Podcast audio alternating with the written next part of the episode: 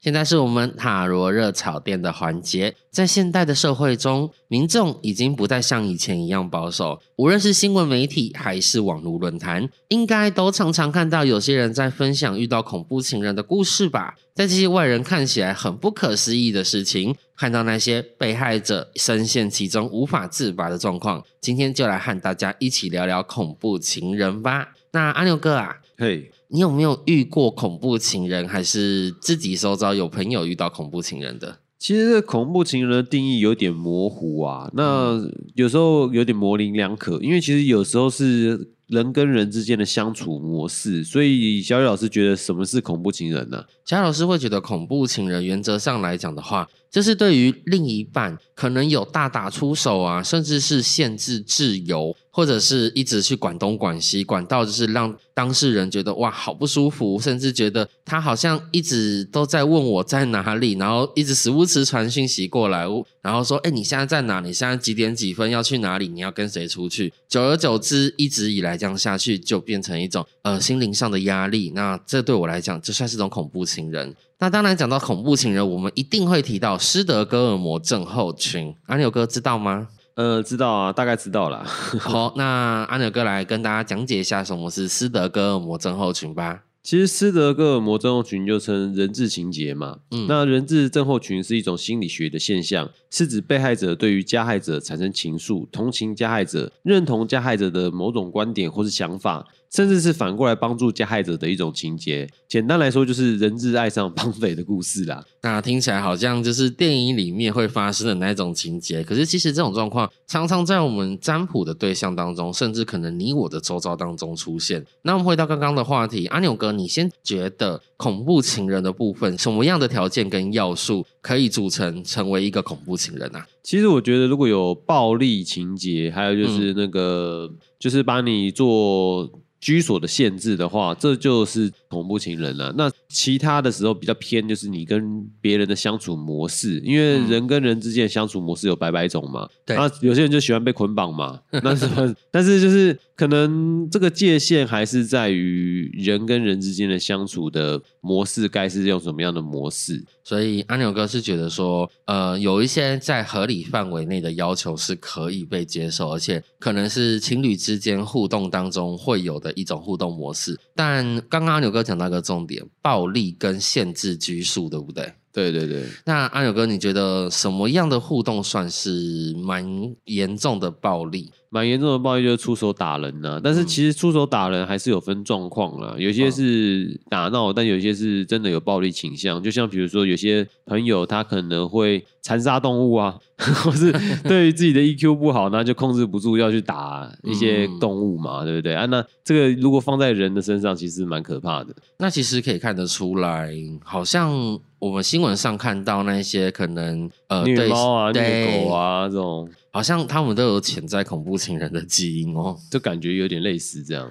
那阿牛哥周遭有遇到这样类型的人吗？当然有啊。哎，怎么说？有没有什么可以分享一下的？嗯，其实是。因因为其实恐怖情人是对双方的认定啦，但是有认识有暴力倾向的，而且不在少数。毕竟男性的朋友居多嘛，所以男性有时候用言语暴力或是那个肢体暴力的状况也是挺多的。那比较特别的是，就是有一个朋友，他因为情绪控制不住自己，他自己养的仓鼠咬了他一口，他把他摔地上，然后仓鼠就直接嗝屁了。这样，哇天哪，听起来好恐怖哦。那还有还有是有一个另外一个朋友也是他。他的狗咬他，他就赏他一个手刀，然后那个狗就直接吐出舌头来，然后那个昏倒了，然后头肿了一个大包，哇！后来送医院，然后花了很多钱救他。所以这个到底是爱那只狗，还是有暴力倾向呢？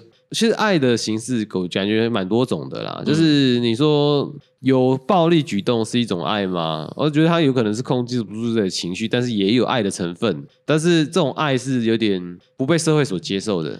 嗯，应该是这么说啦。对于这种有出手可能会呃对周围的人产生一些伤害的人，我们还是比较建议他去看一些身心科的医师，会不会比较适合啊，因为这些人他们可能像刚刚阿牛哥讲的，按耐不住内心的情绪，所以他们表达情绪的方式就会透过可能动手动脚的方式来表达。那对他来讲，他这个会认为自己是一种我在关心你，我在关注你，我因为我对你有有很多的情愫在，但是我又不知道怎么样去发挥，或是怎么样去表达，所以我利用的所谓的最快的方法，就是今天我直接打你，你有立即的反应，那这就是代表我。其实很关心你的一个做法，可是，在目前我们的社会当中，这样的行为会伤害到另外一方的自由，甚至是是他们的身体。对啊，就是有暴力倾向的，我还是建议就是就直接离开吧，就跟你说了放手嘛，对不对？那那是刚阿牛哥刚是要准备唱歌吗？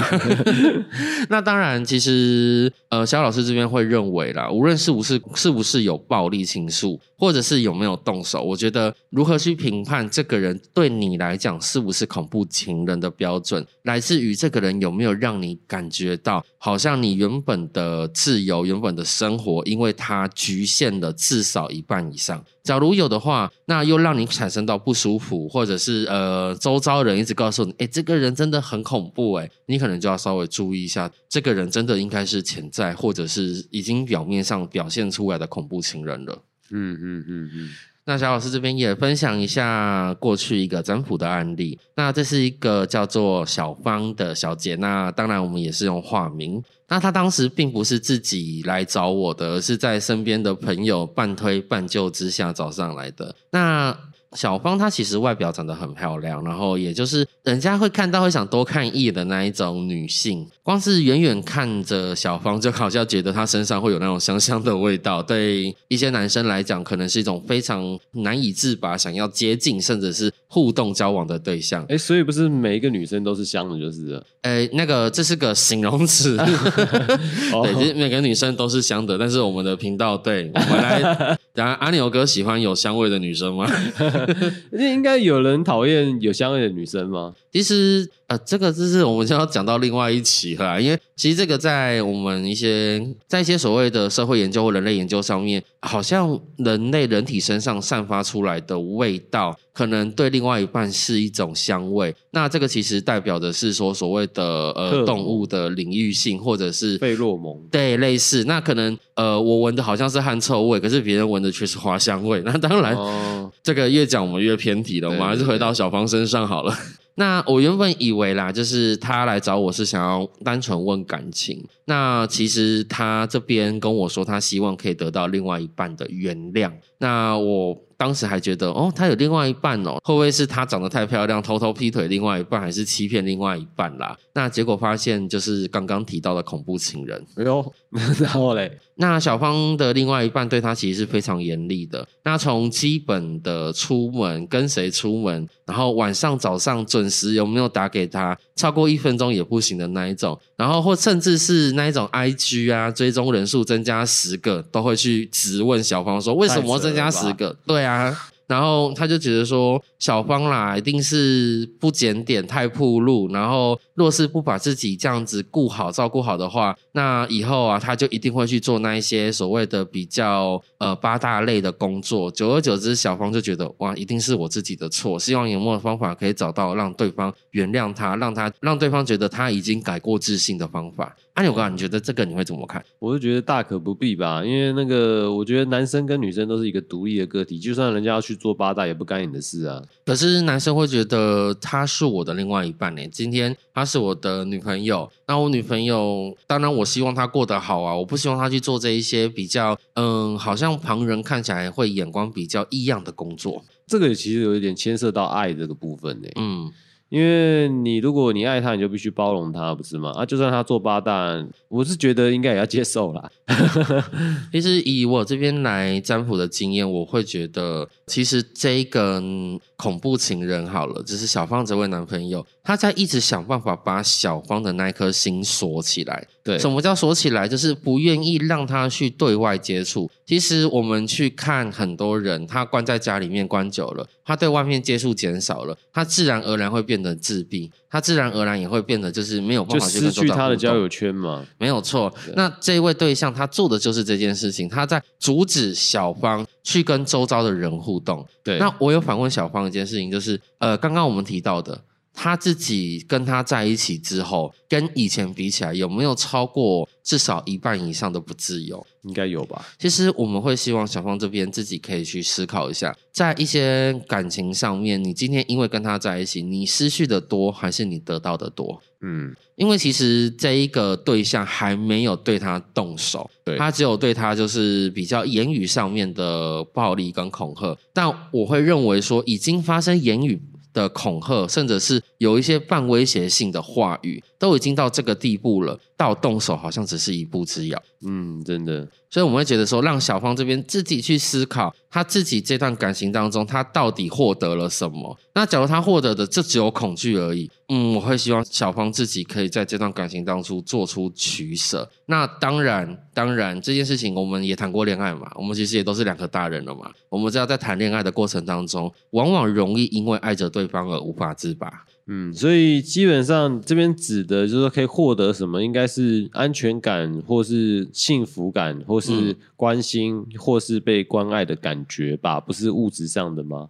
嗯，其实这种东西，我觉得男生跟女生有差别。男生其实我们的安全感很简单嘛，就是大多数只要有房有车，生活安定就好。那其实对女生来讲的话，很多会认为说，今天我的安全感来自于这一个人，他无微不至的关心吗？一来是这样，因为有时候无微不至的关心也会变成一种 恐怖情人、恐怖情人的一种。对，但是小老师这边会比较接，应该会比较感觉是说，所谓的女生的安全感来自于双方之间的信任。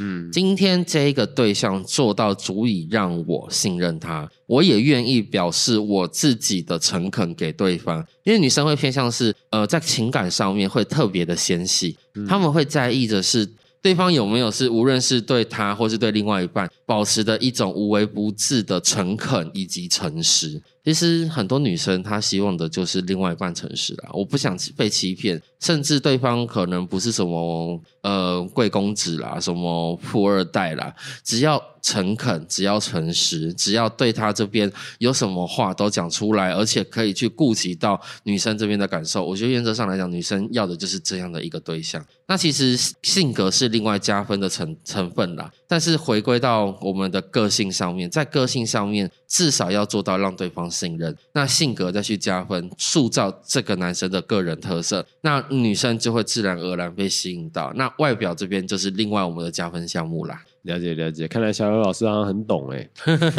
当然，客人算多了，自然而然就会懂这些事情。但是，当然比较起来了，感情这是一条茫茫大海，我只是可能摸到边一点点而已。也是希望说，不要再有这么多所谓的恐怖情人或是不好的事情发生。看来小雨老师，我连边都还没摸到。啊，阿牛哥，你过虚了，过度谦虚了。那当然，小芳这边小何老师给他最后的建议，就是因为毕竟是朋友拉他过来，他也最后愿意算了，代表什么？他朋友的话还愿意听得进去。所以呢，其实这个时候我有跟他旁边的朋友讲说，呃，真的时常去关心他一下，那真的不行也相劝一下。那慢慢的，当小芳这边下定决心，再加上朋友这边的一起帮助，那这个对象可能可以慢慢的脱离到小芳的生活圈。那假如小芳这边他自己还是希望可以跟这个男的在一起，希望改变他。那肖老师这边只能告诉大家，往往的案例要改变一个人很困难，与其去想改变别人，不如先顾好自己，把自己先顾好，再有余力去思考怎么改变别人。好，那接下来进到我们观众 Q&A 的环节喽。好的，我们现在准备到观众 Q&A。那我们蒜香牛柳为你的疑惑裹上塔罗牌的蘸酱，让你入口化解吧。那今天阿牛哥，我们选到了哪一位观众呢？那今天抽到的是来自桃园的 NoNo。Hello NoNo，他是一九八九年出生的男生，是射手座的。他想要问事业，他想要问说，哎，奇怪，他的最近的事业好像发生了一个蛮巨大的变化。那他想知道这个变化对他来讲是好是坏？他有叙述什大概是什么样的变化吗？还是没有？呃，他也没有叙述大概是什么样的变化哎。嗯，好好好，那这样有的算吗？其实这个我们要先思考一下，它的变化的性质是属于什么？是工作内的变化，还是外在的变化？那也可以去问一下，说他的这个变化是取自于他到底是想要继续在这份工作，还是他有想要换跑道的变化？因为其实变化对我们来讲有好有坏嘛。那今天可能你在经商，那你突然间有一笔。很大的单进来，然后你可以赚很多钱，这也算是种变化。那如果是这样的话，是不是帮他算算事业运跟财运会比较比较贴切啊？哇，那安牛哥真的跟我搭那么久，大概也知道方向在哪。没错，因为对于这个变化，它的不确定性有不少内容，大概是怎么样？所以我这边会直接张一下你未来的一个工作运势跟财运。好的，小姚老师这边帮你抽出三张牌，一张是权杖四的正位，另外一张是金币女皇的逆位，最后一张是金币国王的正位。哎呦，一对国王女王出现了，而且又是金币系列。那想必这一次的变化，可能对 NONO 来讲是金钱上面蛮大的一个变革。那这个变革为什么小老师这边会特别讲的是变革，而不是变化？是因为它有一个钱来跟钱去的观念。那什么叫钱去？其实这边看得出来，可能在过去三个月内，呃，NONO 你这边的一些开销花费可能不少。那这个开销花费，它可能包含是在跟你工作有关的，例如说自装费，例如说可能你今天在公司上面，你想要去重新打扮你的办公环境的一个费用。那假如今天你是主管的话，你是业务的话，那这个可能就是你为了接触你的客人所花费的一些金钱。那这些金钱，无论是呃跟对方是送来往送礼呢，还是说你为了去跟这个客户接触而去花费的交通费或住宿费等，所以这个部分在过去三个月花了不少。但是现在的话，嗯，我只能说还没看到太大的起色，因因为权杖四的正位它代表是稳定。目前未来的规划跟计划好像已经雏形都已经出来了。那对你来讲也是开始有一些呃新的目标跟进程，中程、远程，无论是上司交代的工作给你，还是你自己开创的业务。那这个在未来都是可以去规划的，因为这边看起来今年四月份很有可能可以有一些不错的发展跟进程。那未来的话，出现我们的金币国王正位。那年底很有可能在这边一些目标可以达到，甚至若是你今天是主管，可以帮公司赚入一些业绩。那若是你今天是公司的员工的话，那你应该今年也可以呃稍微更多自信去面对明年的工作，因为其实今年对你来讲是一个还蛮不错的一年。但是一定要讲四月之前会稍微辛苦一点，可能在花费上面钱出会比钱进来的多。那这边小老师也给你注意一下。那很多事情啦，坚持它就是不一定会成功，没有错。但是你在坚持的过程当中，你要去寻找哪个地方可以做微调。那无论成功失败与否，在这样的过程当中，对你来讲一定是一个难能可贵，而且别人无法复制的经验哦。好，谢谢小雨老师，不知道你会不会觉得很准呢？那如果你有什么样的问题，也欢迎透过资讯栏的表单填写表单，让我们回答你的问题哦。那今天就到这边为止喽，大家下次再见，拜拜。